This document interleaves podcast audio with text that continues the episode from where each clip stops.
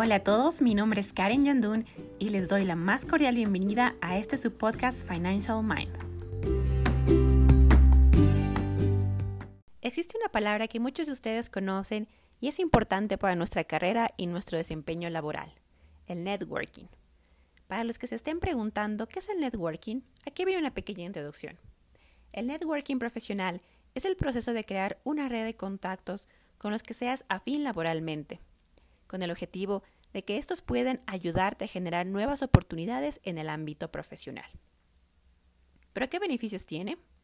El networking puede ayudarte en distintos objetivos, pero sobre todo te será útil a la hora de encontrar nuevos negocios, encontrar trabajo o descubrir nuevos caminos que ni te habías imaginado.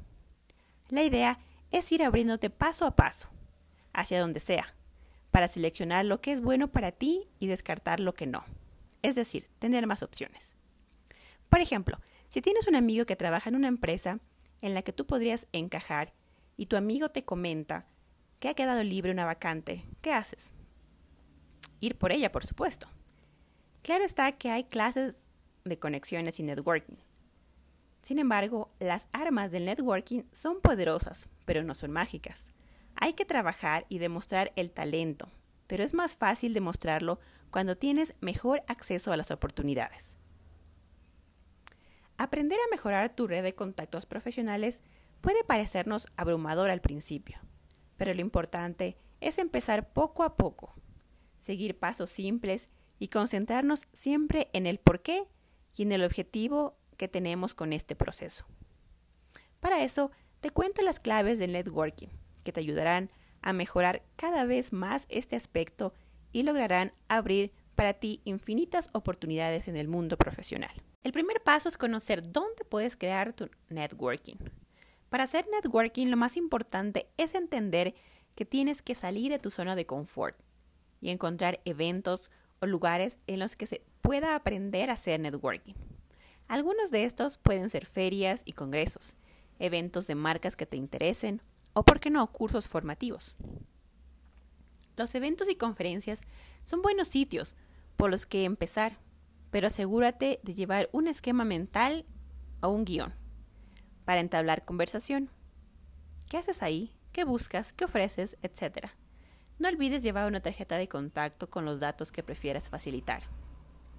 El Internet es otra gran red de contactos. De hecho, es la reina de la fuente para esto. Las redes sociales, apps que te ayudan a encontrar eventos locales, portales de empleo y, por qué no, las propias web de lugares en los que quieras trabajar. Orienta tus perfiles en redes sociales de forma profesional. Incluye las keywords o palabras claves de tu especialidad en la bio o en la descripción de, de quién eres. Conceptos, programas, tendencias, todo aquello que te haga posicionarte como experto en tu sector. Sigue y participa en las conversaciones que se generen gracias a tus hashtags relacionados con tu área.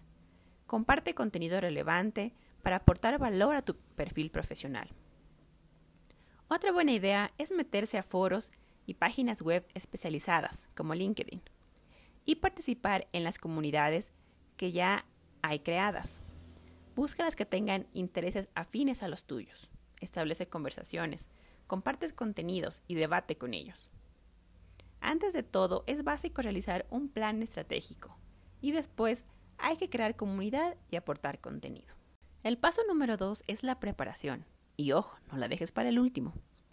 Antes de cualquier evento en el que puedas hacer algo de networking, infórmate. Conoce bien quién va, planea una estrategia, piensa qué quieres mostrar de ti mismo y ponte objetivos o metas propias. Vete preparado y así te aseguras de que no habrá ni una sola oportunidad perdida por falta de preparación. Tras un evento de networking, es importante que organices todos los contactos que has recogido y haz un seguimiento de las interacciones que se producen. Es necesario mantener una estrategia de fortalecimiento del vínculo con las personas que has conocido durante la sesión. Sigue tus contactos en redes sociales y marca un ritmo de comunicación. Al principio puede ser más intenso para afianzar el vínculo.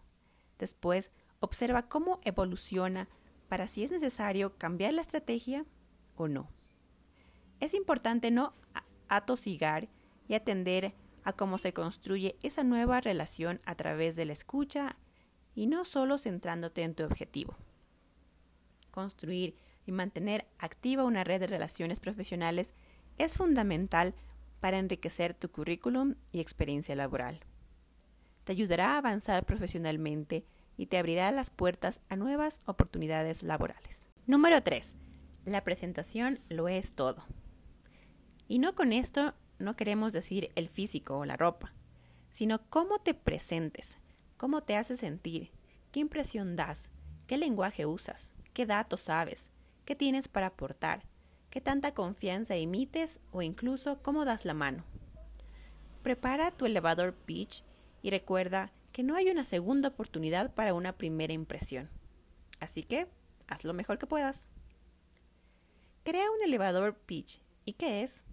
Esta técnica consiste en elaborar un discurso que describa la idea de tu negocio o producto o tu trayectoria y objetivos profesionales de una forma breve, más o menos en el tiempo en lo que subes en un ascensor. Este contenido puede servirte de introducción en mesas en las que participes, cartas de presentación que acompañen el CV o utilizarla en conversaciones más informales con especialistas o posibles inversores. Otro punto súper interesante a tomar en cuenta es no vendas. No eres un producto. El networking no se trata de convencer a alguien de que sí o sí te tiene que contratar o conocer. Se trata de algo que es un beneficio mutuo y que debería ser interesante tanto como para ti como para la otra persona. Así que aléjate de un discurso demasiado comercial o que suene demasiado forzado la naturalidad es importante. El siguiente paso es apúntalo todo. ¿Verdad que te parece genial cuando le cuentas algo a alguien y esa persona parece interesarse y recordar de lo que le hablas? Pues pasa igual con la gente a la que conoces en eventos de networking. Recuerda todo lo que te digan, haz notas mentales y valora la información que intercambien.